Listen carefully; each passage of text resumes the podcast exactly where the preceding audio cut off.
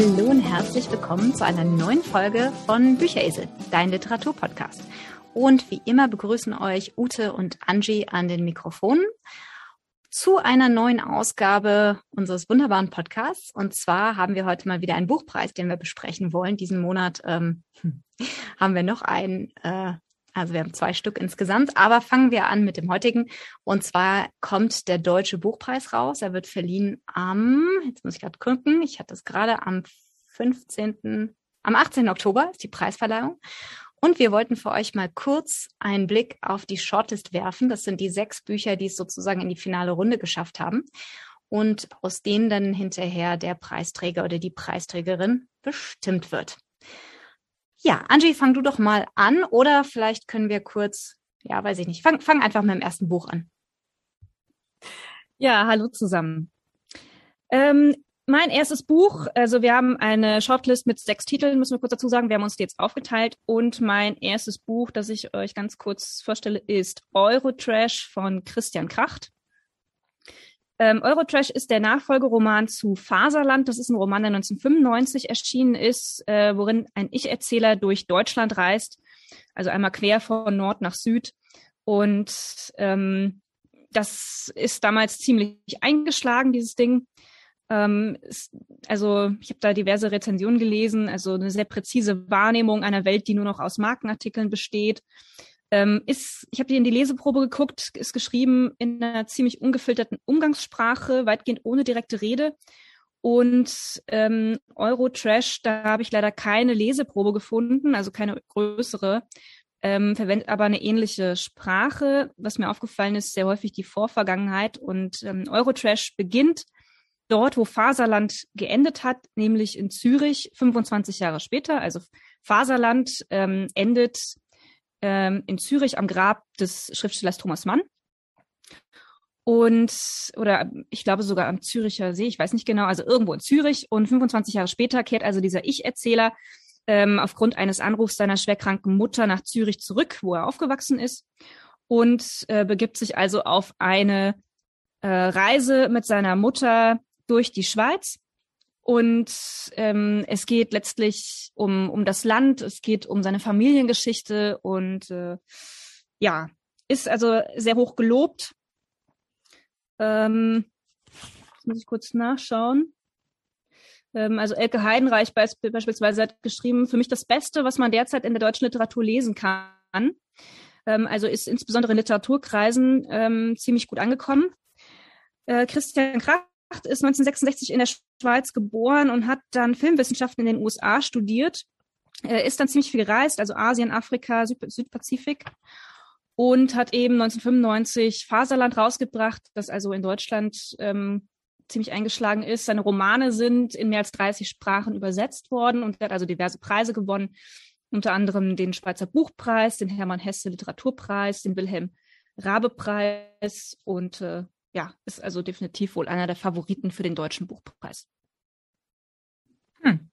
Verstehe. Okay. Mein erstes Buch auf der Liste ist Der zweite Jakob von Norbert Gestrein. Norbert Gestrein ist ein österreichischer Schriftsteller. Ähm, ich finde es sehr interessant. Wir haben eine große Diversität dieses Jahr. Also wir haben deutsche, österreichische und Schweizer Schriftsteller. Also alles, was der deutschsprachige Raum sozusagen oder fast alles, was der deutschsprachige Raum zu bieten hat. Ähm, der Autor ist 1961 in Inst in Tirol geboren, äh, hat dann Mathematik an der Universität von Innsbruck studiert und äh, letzten Endes mit äh, der Dissertation in diesem Fach abgeschlossen. 1988 war das. Fand ich sehr interessant. Mathematik ist ähm, ja durchaus nicht der typische Werdegang eines Schriftstellers, würde ich sagen. Und hat dann im selben Jahr mit seiner schriftstellerischen Tätigkeit begonnen oder beziehungsweise sein literarisches Debüt begeben, ähm, begangen sozusagen 1988 mit der Erzählung oder mit dem Buch Einer. Äh, die meisten seiner frühen Werke spielen in Tirol, weswegen er gerne als Vertreter der Anti-Heimatliteratur klassifiziert wird.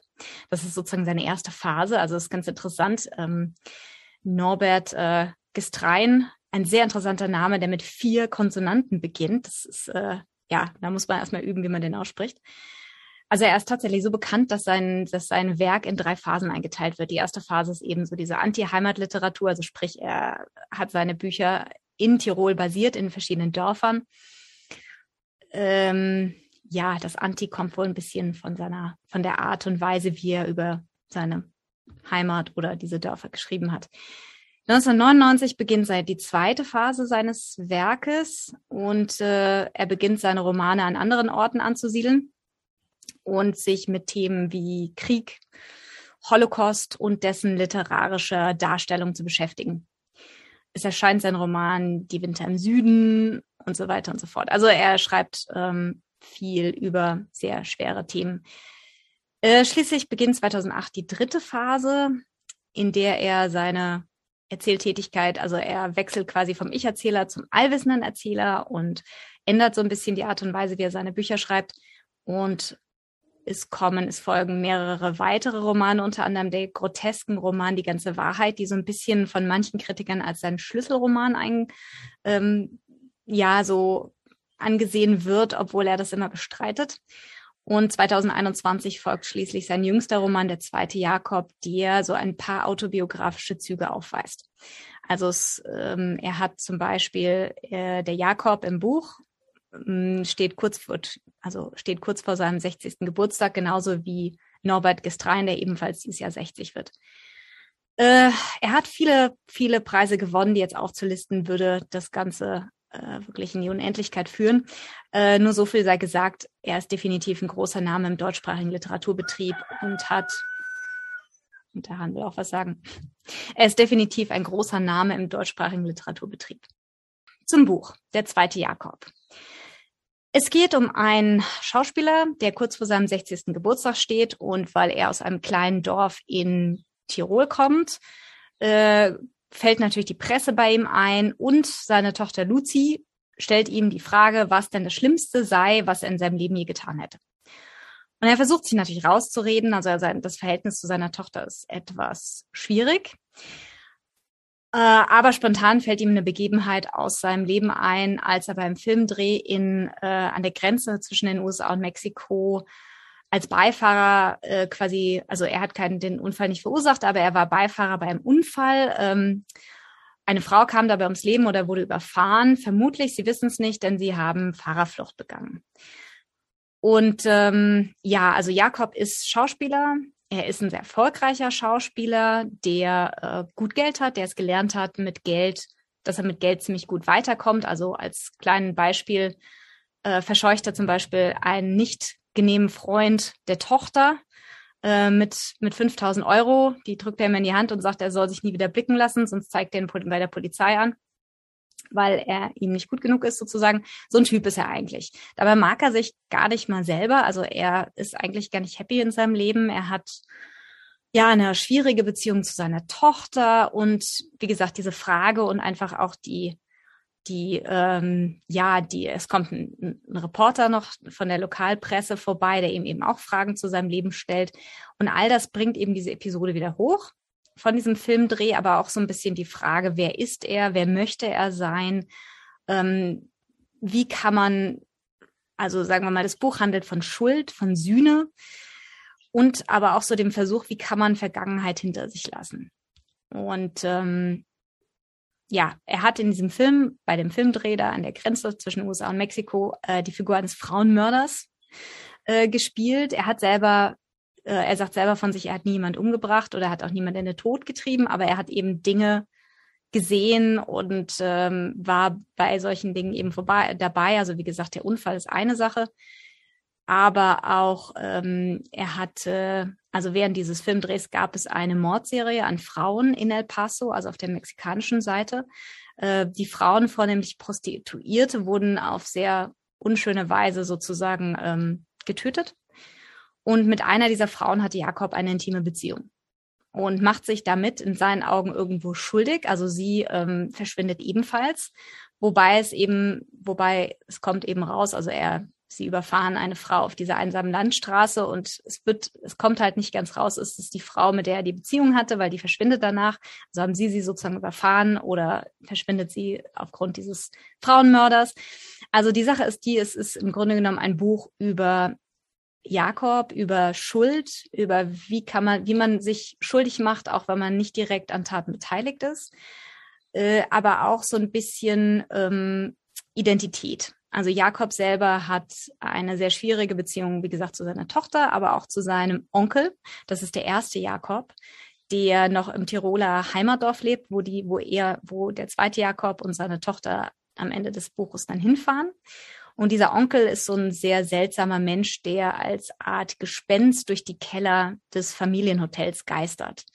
Der während der NS-Zeit nur knapp der Euthanasie entkam und eben so ein bisschen das schwarze Schaf der Familie ist. Wobei der zweite Jakob, um den es geht in dieser, in diesem Buch, ist ebenfalls nicht so besonders wohl gelitten, weil er hat wohl die Familie äh, in einem Interview einmal sehr disrespektierlich ähm, betitelt.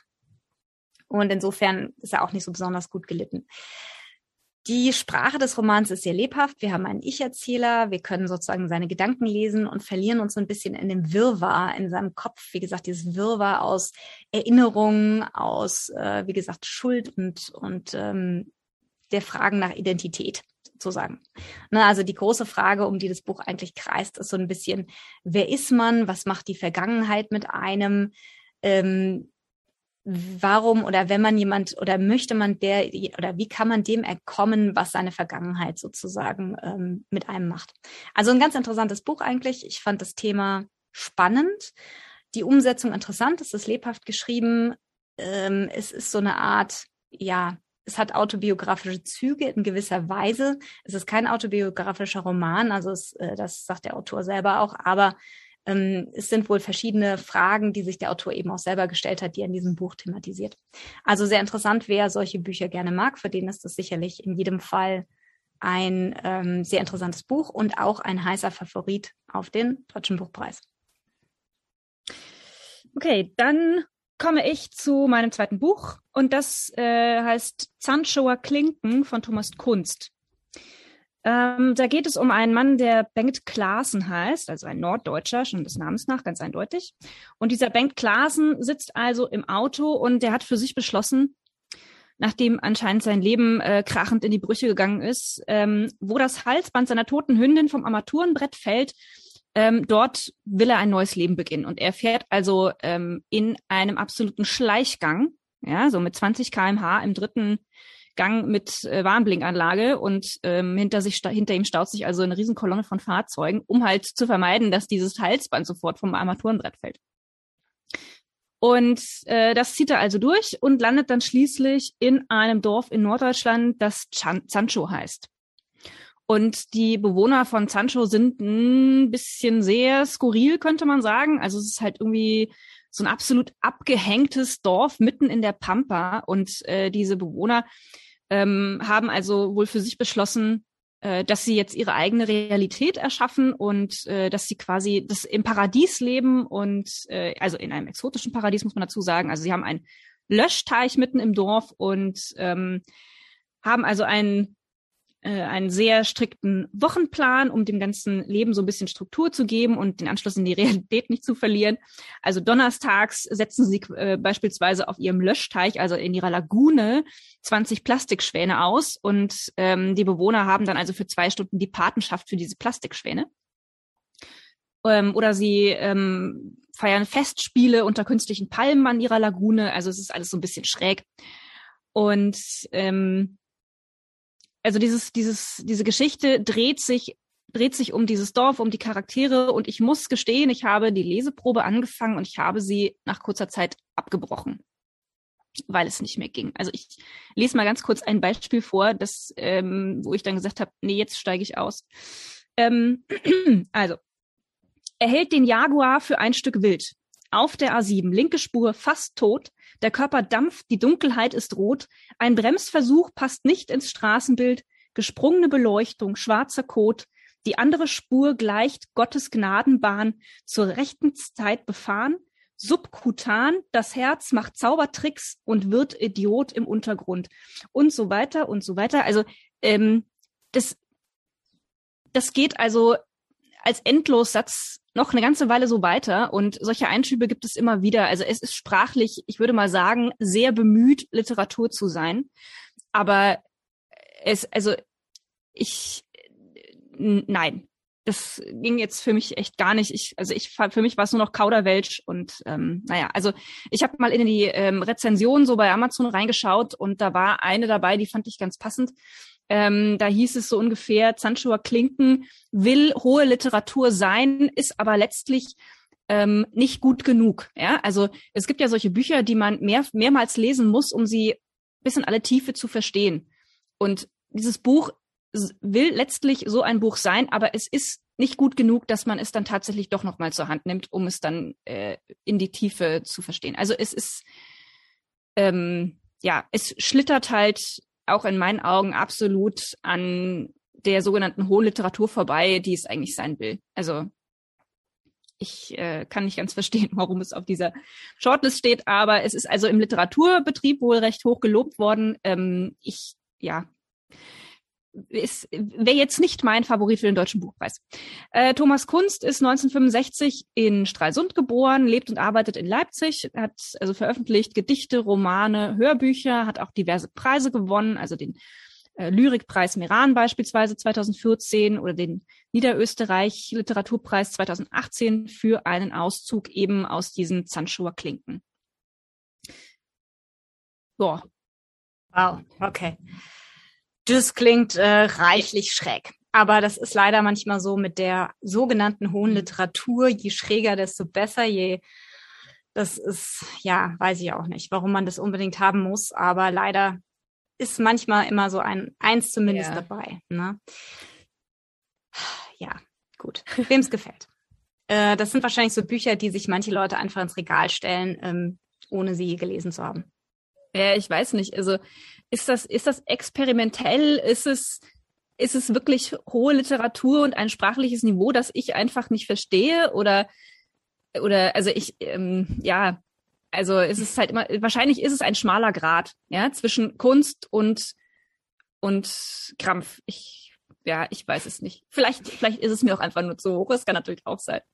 Es ist vermutlich genauso wie bei der modernen Kunst. Äh, da streiten sich ja auch die Gemüter. Es gibt äh, einfach Sachen, die sind äh, mhm. ja dem einem normalen Menschen vielleicht nicht zugänglich, aber den ja, wie gesagt, das ist dann auch hohe Kunst, wie auch immer. Ja, gut. Mein zweites Buch ist der Roman Fati von Monika Helfter, äh, Helfer.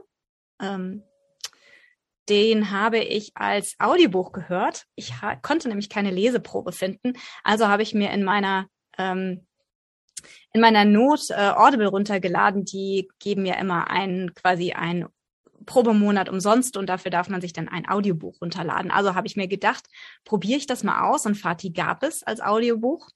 Ähm, yippie, also habe ich mir das ganze Ding auf mein Handy runtergeladen und gehört. Äh, ich habe eigentlich gedacht, ich höre mal rein. Ich habe es dann aber tatsächlich auch ganz gehört. Es ist nicht so sonderlich umfangreich.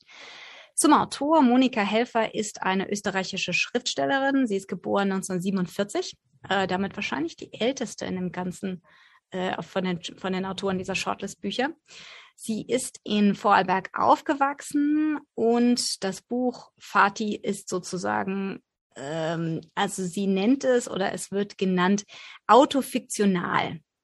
Also es ist eine Art Autobiografie, aber mit fiktionellen Elementen drin. Also sie sagt selber, ähm, sie wollte ein Buch über ihren Vater schreiben, wahr und erfunden, aber haupt, aber mehr wahr als erfunden sozusagen. Also sie sagt selber, es ist nicht, es entspricht nicht komplett äh, der Wirklichkeit, aber sie verarbeitet natürlich ihre Erinnerungen und Erinnerungen anderer Menschen an ihren Vater und schreibt sozusagen eine Art fiktionale Autobiografie ihres Vaters.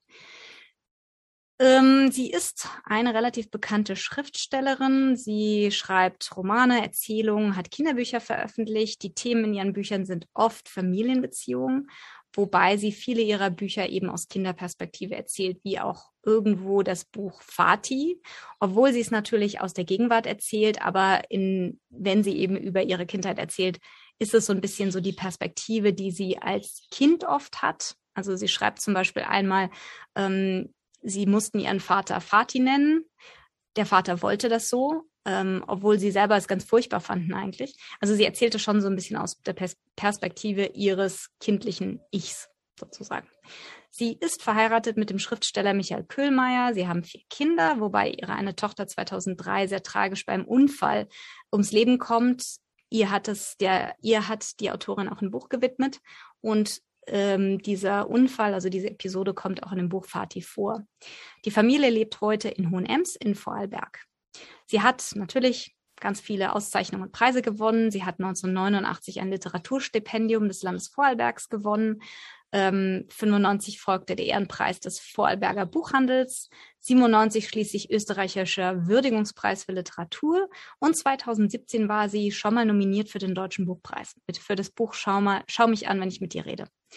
2020 erscheint ihr autofiktionaler Familienroman Die Bagage über die Familie ihrer Mutter und vor allem ihrer Großmutter und 2021 eben das Buch Fatih. Das ist quasi die Fortsetzung über ihren Vater. Also man muss die beiden Bücher nicht zusammenlesen, aber es ist sozusagen der zweite Teil ihrer großen Familien, fiktionalen Familienautobiografie. Für die Bagage hat sie 2021 den Schubert Literaturpreis der Stadt Aalen gewonnen. Zum Buch. Äh, wie gesagt, autobiografische Züge, autofiktionaler Roman. Es geht um ihren Vater, ganz klar, wie der Titel das ja auch schon aussagt, der ähm, als uneheliche, ein, der als uneheliches Kind einer Magd in einem kleinen Dorf in Tirol aufwächst. Oder in Österreich, weiß ich gar nicht, ob in Tirol, in Österreich. Äh, wo genau wird, glaube ich, gar nicht beschrieben. Ähm, durch Zufall oder durch einen glücklichen Zufall bekommt er trotz seiner Armut und eben seiner Unehelichkeit eine gute Schulbildung, was damals auf dem Land natürlich keine Selbstverständlichkeit war. Aber dadurch, dass er überdurchschnittlich intelligent war und diese Intelligenz tatsächlich bemerkt wurde, sorgte ein reicher Mann, ein Bauherr aus dem Dorf, zusammen mit dem Pfarrer dafür, dass er ein katholisches Gymnasium in der Stadt besuchen durfte. Und ähm, ihr Vater ist von Anfang an im Grunde genommen ein Außenseiter, eben auch durch seine Herkunft, dadurch, dass er eben das uneheliche Kind einer Magd ist und eines Bauern, der die Vaterschaft nie abgestritten hat, aber auch nie anerkannt hat. Und ähm, er ist schon als kleines Kind in Bücher vernarrt. Also er, die Autorin beschreibt, wie er in Bücher abschreibt, weil er sie sich nicht leisten konnte. Also setzt er sich hin und schreibt äh, ganze Bücher ab in Schulhefte, die er seinen Kameraden geklaut hat. Ähm, die Autorin schafft es, einen sehr humorvollen Stil zu pflegen. Sie schreibt natürlich aus der Ich-Perspektive. Sie liest auch das Audiobuch selber, also die Version, die Audioversion ist von der Autorin selbst gelesen, was ich sehr schön fand. fand. Ähm, das war eigentlich, dadurch war es natürlich sehr authentisch, muss man so. Naja, und dieser Vater, ähm, kurz bevor er die Matura macht, das ist das österreichische Abitur, wird er als Soldat eingezogen und kämpft im Zweiten Weltkrieg in Russland. Wie die meisten ist er natürlich nach dem Krieg traumatisiert. Er hat ein Bein verloren ähm, und hat gelernt, seine Gefühle ziemlich erfolgreich zu verbergen. Aber er hat auch seine Frau kennengelernt, Monika Helfers Mutter, die Krankenschwester im Lazarett war und ihn quasi gesund gepflegt hat. Und wie ihr zukünftiger Mann eben auch eine Außenseiterin und angebliches Kuckuckskind war. Zusammen gründen die beiden eine Familie und er wird durch Glück wiederum Leiter eines Erholungsheims für, für Kriegsversehrte. Äh, ja, dann beginnt eine Kindheit, die sehr interessant ist, sagen wir es mal so, in diesem, in diesem Erholungsheim für Kriegsversehrte auf einer Alm auf 1200 Metern über dem Meer, also in den Bergen. Sehr idyllisch. Also die, äh, die Autorin beschreibt, wie gesagt, eine sehr, auf der einen Seite sehr, sehr idyllische Kindheit. Auf der anderen Seite äh, wird diese Kindheit sehr massiv durch die Traumata der Erwachsenen geprägt. Also sie nennt die Ehe ihrer Eltern eine versehrten Liebe zwei depressive Außenseiter, die sich gefunden haben, sagt oder schreibt aber auch, dass geteiltes Leid eben nicht immer halbes Leid ist, sondern auch manchmal doppeltes. Sie beschreibt ihre Kindheit sehr bruchstückhaft durch Mm, ja, Reflexionen über die Familie, Anekdoten aus diesem Kriegsopfererholungsheim. Sie springt zwischen den Zeitebenen immer wieder hin und her, mal in die Kindheit und Jugend ihres Vaters oder der Mutter, mal in ihre eigene Kindheit, mal in die Gegenwart. Das ist manchmal ein bisschen schwierig, dem Ganzen zu folgen. Also ich habe es, weiß ich nicht, ob es als Buch einfacher ist, als Audioversion fand ich es manchmal etwas verwirrend. Äh, was dazu kommt, ist, es gibt viermal Josef. Also ihr Vater ist der Josef, der Opa ist der Josef und dann gibt es noch einen Onkel Josef und ich glaube, weiß ich nicht, noch irgendwo ein Josef. Also manches Mal ist es ein bisschen komplex. Ich war dann das ein oder mal etwas verwirrt, um welchen Josef es jetzt ging und wo wir uns gerade in der Zeit befinden.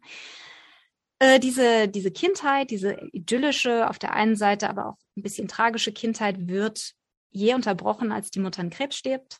Die Familie bricht auseinander, das Heim wird zum Hotel umgewandelt und die, verliere, die Familie verliert ihre Heimat.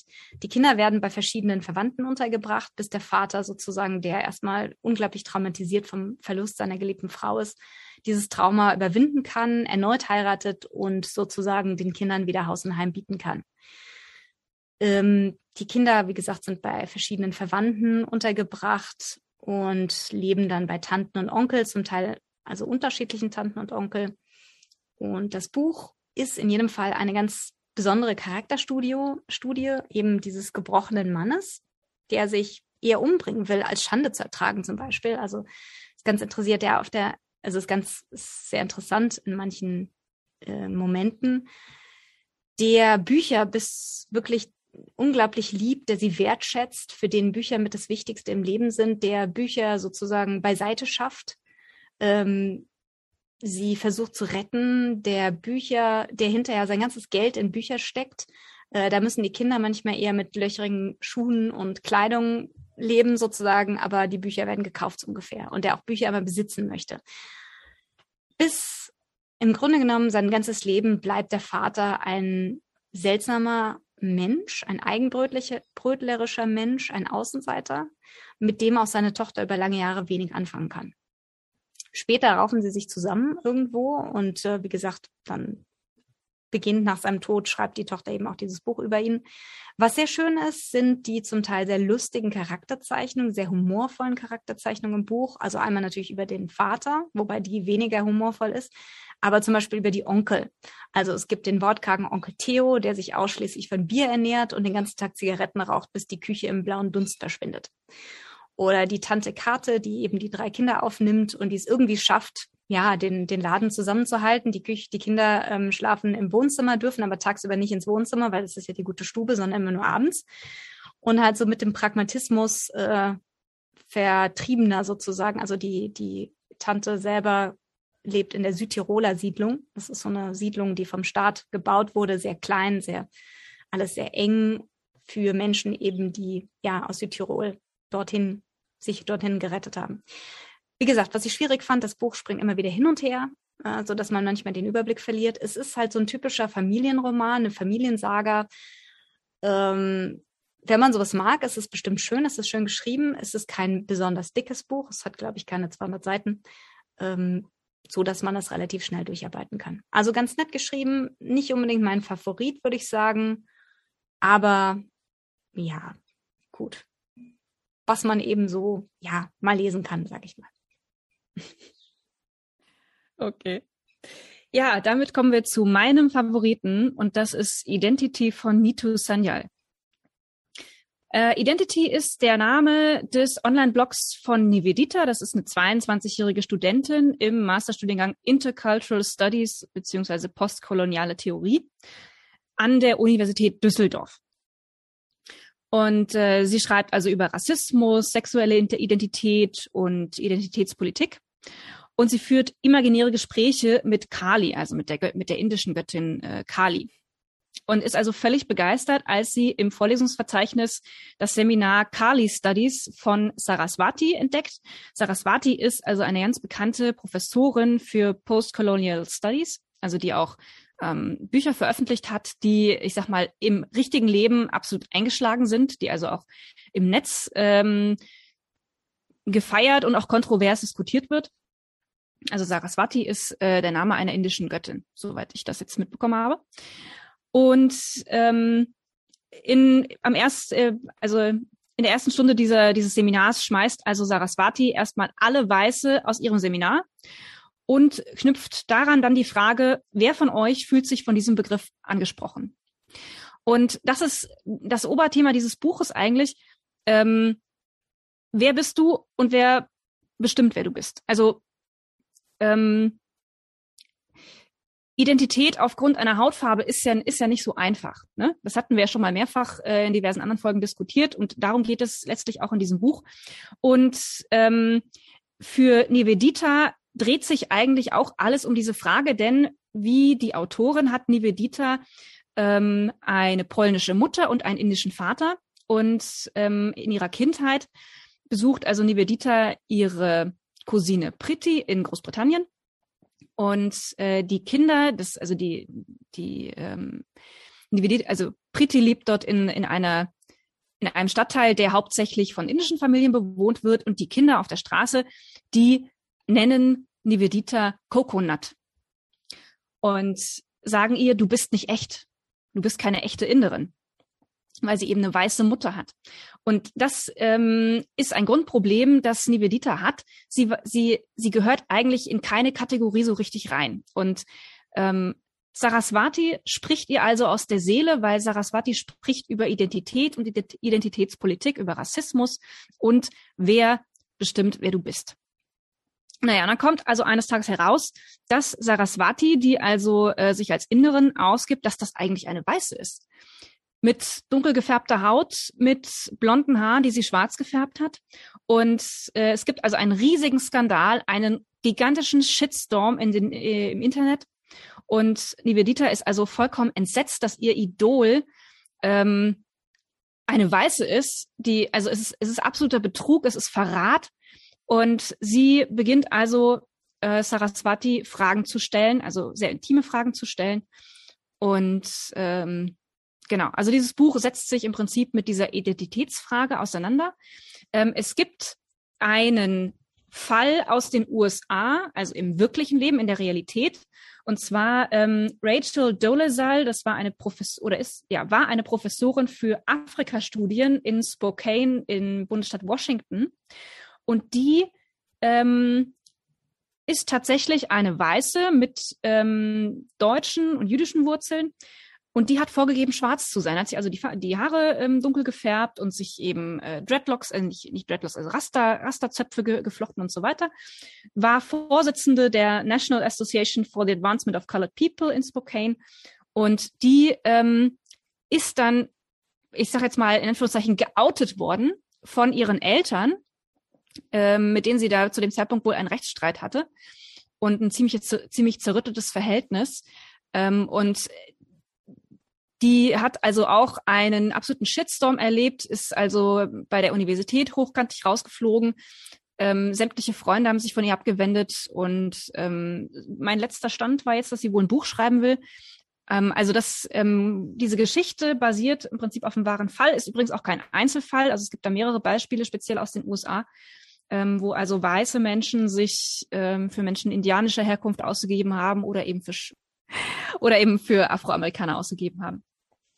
Also ist ein ganz interessantes Buch. Ich habe es angelesen. Ich habe es hier auch im Original liegen. Also es hat ein ganz tolles Cover. Also Kali ist drauf abgebildet. Das ist ja ähm, eine blaue Göttin mit acht Armen, ähm, ziemlich blutrünstig und ist also ganz, ganz toll gestaltet. Gefällt mir sehr gut. Ich habe es leider nicht geschafft, ganz durchzulesen. Irgendwie hat die Zeit dann doch nicht gereicht. Ähm, Mito Sanjal ist 1971 in Düsseldorf geboren. Ich habe eben schon gesagt, sie hat also eine polnische Mutter und einen indischen Vater. Äh, sie ist Kulturwissenschaftlerin, Journalistin, Schriftstellerin ähm, und seit 1996 feste Autorin für den WDR und schreibt für diverse Medien und Zeitungen, also unter anderem NDR, Bayerischer Rundfunk, Frankfurter Rundschau und so weiter und so weiter. Ist also sehr fest etabliert im, äh, im Medien- und, und schriftstellerischen Umfeld. Äh, sie hat über die Kulturgeschichte des weiblichen Genitals promoviert und daraus entstand dann 2009 das Buch Vulva, die Enthüllung des unsichtbaren Geschlechts. Äh, sie hat außerdem ein Buch über Vergewaltigung geschrieben. Also ihre Themen sind Feminismus, Rassismus, Identitätspolitik und Postkolonialismus. Hm. Ähm, genau, also eine sehr, sehr ähm, rege und aktive Frau in diesen Themenbereichen. Also sie publiziert eine ganze Menge. Und äh, ja, mein absoluter Favorit. Also ich habe es, wie gesagt, angelesen.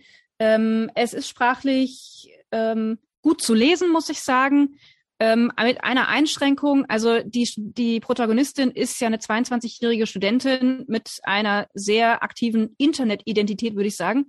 Und das wirkt sich auf die Sprache aus. Also vermutlich muss man da, ähm, wenn das authentisch rüberkommen soll, sich da irgendwo anpassen. Also es gibt äh, einige Anglizismen und Abkürzungen und ich stelle da immer wieder fest, dass ich ein absoluter Internetdinosaurier bin, ja, äh, weil ich dann solche Sachen echt überhaupt nicht verstehe. Aber ähm, es ist in einem erträglichen Maß, also es, sie übertreibt es nicht. Es, man kann drüber lesen und versteht den Satz trotzdem. Also es geht schon. Aber ja, also mein, mein Favorit ist also ein ganz, ganz spannendes Thema und ich werde das Buch also definitiv auch zu Ende lesen. Ähm, ganz, ganz, ganz toll gemacht. Okay, klingt in jedem Fall interessant. Das war definitiv auch so eins der Bücher, die mich auch am meisten, am ehesten angesprochen hat. Ähm, mhm. Ja, es ist ja eine sehr breite Auswahl dieses Jahr. Ja, mein drittes Buch ist Die Blaue Frau von Antje Ravik oder Ravitsch Trubel. Äh, kurze Autorin, es ist eine deutsche Schriftstellerin, geboren 1974 in Potsdam. Sie hat nach ihrem Abitur erstmal eine Ausbildung zur zur Buchhändlerin gemacht und studierte dann in Potsdam und New York Literaturwissenschaften, Psychologie und Amerikanistik. Bekannt wurde sie 2001, als sie bei den Klagenfurter Literaturtagen den Ernst-Willner-Preis erhielt. Im selben Jahr waren auch ihre beiden ersten Bücher erschienen, der Roman Offene Blende und der Episodenroman Unter Schnee. In dieser Zeit nahm sie den fiktiven Namen Ravitsch oder Ravik an, äh, den sie einfach ihrem bürgerlichen Namen hinzufügte. Also ihr bürgerlicher Name ist Antje Strubel und sie hat dann einfach das Ravik oder Ravitsch da reingeschrieben, zuerst mit C also Ravitsch eigentlich, würde ich sagen, dem Slawisch nicht sonderlich mächtig. Äh, denn später hat sie aus dem C das K gemacht. Mm, sie hat damit sozusagen, sie hat damit eben gesagt, das ist ihr, ihr Schriftstellername und sich sozusagen eine Identität als Schriftstellerin zugelegt, die von, ihrem, von ihrer eigentlichen Identität etwas separiert ist. Sehr interessant dieses Jahr äh, mit dem Buchpreis sehr viele Fragen nach Identität. 2004 kam ihr Roman Tupolev 134 raus, der die Literaturkritiker reihenweise begeisterte. Ähm, der beschreibt, in dem Roman beschreibt sie die Entführung einer polnischen Passagiermaschine durch die DDR-Bürger oder durch DDR-Bürger im Jahre 1978 und diese unterschwelligen Konflikte zwischen diesen Entführern sozusagen, die zum großen Teil äh, versucht haben, durch solche Entführungen in den Westen zu fliehen. Ähm, da gab es wohl einige, ich habe da mal ein bisschen recherchiert, da gab es wohl sehr einige diese, solcher Entführungen, so dass die polnische äh, Airline, die heißt ja LOT, ähm, dann sozusagen genannt wurde, landet oft in Tempelhof, weil die wurden dann alle nach Tempelhof umgeleitet, das war im Westen, und dort konnten dann die jeweiligen Entführer in den Westen fliehen. Mit diesem Buch hat sie den Marburger Literaturpreis gewonnen und den Förderpreis der Bremer, des Bremer Literaturpreises. Also der hat sie sozusagen ziemlich gut nochmal bekannt gemacht in Deutschland, in der deutschen Literaturszene. Neben dem Schreiben arbeitet sie auch als Übersetzerin und hat sehr viele Bücher aus dem Englischen und aus dem Schwedischen ins Deutsche übersetzt. Und ich denke, also sie hat eine sehr, sehr präzise Schreibe. Also ich habe ja ähm, die Leseprobe von ihrem Buch Die blaue Frau gelesen. Und äh, es ist eine sehr präzise Sprache, in der sie die Szenen sehr, sehr äh, detailliert beschreibt. Und ich denke, das liegt auch daran, dass sie eben zum Beispiel auch übersetzt. Würde ich jetzt mal so sagen. Äh, sie ist eine von vielen Schriftstellerinnen, die noch in der DDR geboren worden sind und dort auch, sage ich mal, ihre erst ihre Kindheit verbracht haben, aber quasi erst nach dem Mauerfall mit dem Schreiben begonnen haben. Äh, sie lebt und arbeitet heute in Potsdam. Das Buch Die blaue Frau ist eine Harvey Weinstein-Geschichte, wenn man so will, und dadurch natürlich auch im Zuge von der MeToo-Debatte sehr aktuell vom Thema.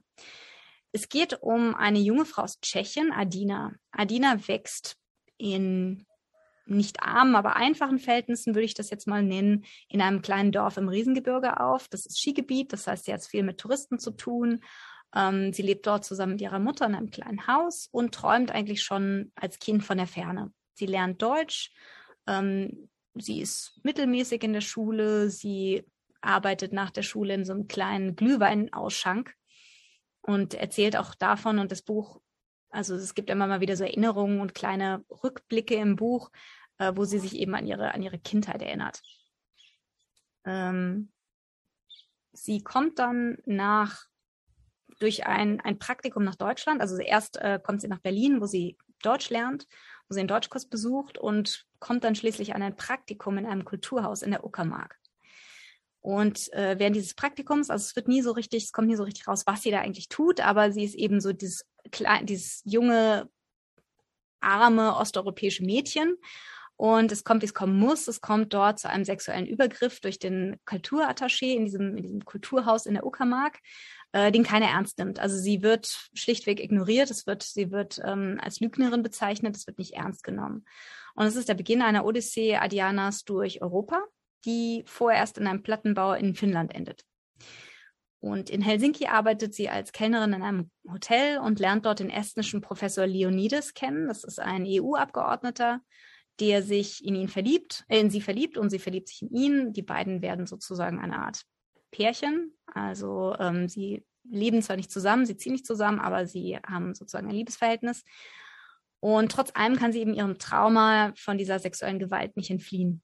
Und das Buch ist quasi ein Psychogramm einer Suchenden, also einer Frau, der Gewalt angetan wurde und die wirklich durch diese Gewalt aufs tiefste traumatisiert ist. Aber es ist auch eine Art äh, Psychogramm des europäischen Gesellschaftsbildes, der Machtverhältnisse zwischen Ost und West und natürlich auch der Machtverhältnisse zwischen Mann und Frau. Es ist ein sehr moderner Roman, also man merkt einfach, dieser Roman ist mal nicht von, sage ich mal, 60 plus Menschen geschrieben worden, sondern von einer sehr jungen Frau.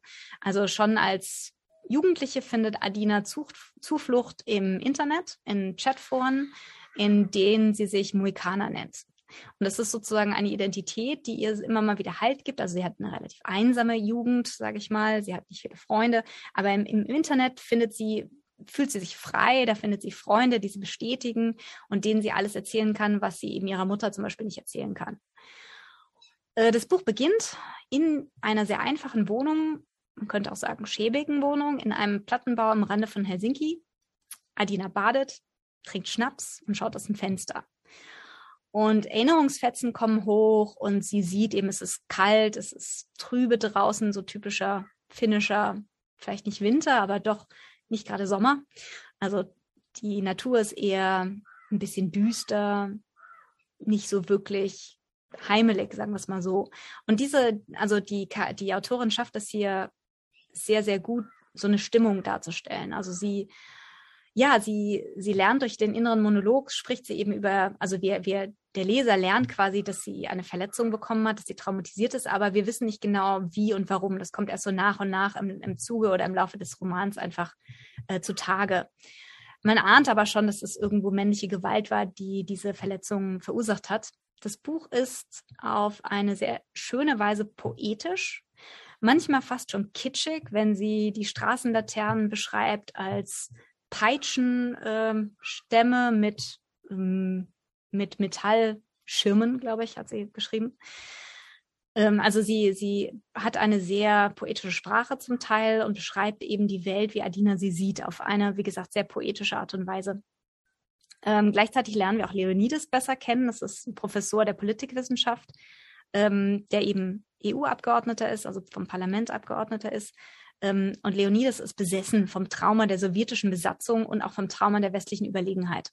Also er hält ähm, Adina Vorträge über Ver Verbrechen über, gegen die Menschlichkeit und die, wie, wie ungerecht der Osten der EU behandelt wird, die östlichen Länder behandelt werden und wie furchtbar überheblich die westlichen, die Vertreter der westlichen Länder sind und so weiter und so fort. Also er ist so ein, so ein guter Mensch, so ein Mensch, der, so ein gut Mensch irgendwo, der immer versucht, die Welt zu verbessern. Ironischerweise erkennt er aber nicht, dass er selbst mit einem Opfer eines Verbrechens zu tun hat und sieht einfach nicht das Trauma, an dem einfach Adina knabbert. Also sie leben quasi so ein bisschen nebeneinander her und äh, kennen sich aber im Kern eigentlich nicht. Als eine Art Nebenerzählung oder eigenen Erzählstrang tritt immer mal wieder die blaue Frau in Erscheinung. Die blaue Frau ist so eine Art mythische Figur, also wenn sie auftritt, dann leuchtet es mythisch und blau. Ähm, und sie lebt am Hafen von Helsinki und dort trifft sie auf eine Ich-Erzählerin. Diese Ich-Erzählung hat autobiografische Züge. Also sie erzählt der blauen Frau, dass sie Schriftstellerin ist und gerade eine Geschichte auf der Spur ist. Wir, wir wissen oder wir, wir äh, ja, also es kommt eigentlich nicht zutage, wer diese Frau ist oder auch wer die blaue Frau wirklich ist.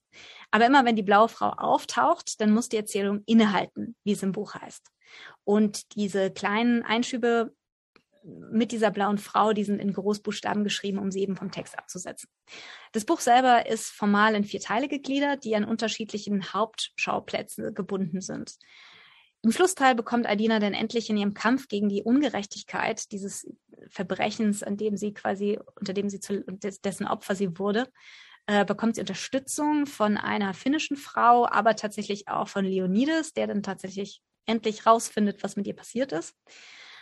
Muss aber auch mit dem Zynismus der Macht Bekanntschaft machen. Also das Buch bietet im Grunde genommen eine nüchterne Bestandsaufnahme der Machtverhältnisse zwischen Männern und Frauen. Also es ist, wie gesagt, sehr aktuell, ein sehr interessantes Thema, was eben das Thema, also was einfach so diese sexuelle Ge Gewalt gegen Frauen mit so ein bisschen der Europa, äh, den unterschiedlichen Machtverhältnissen Europas zwischen Ost und West verknüpft.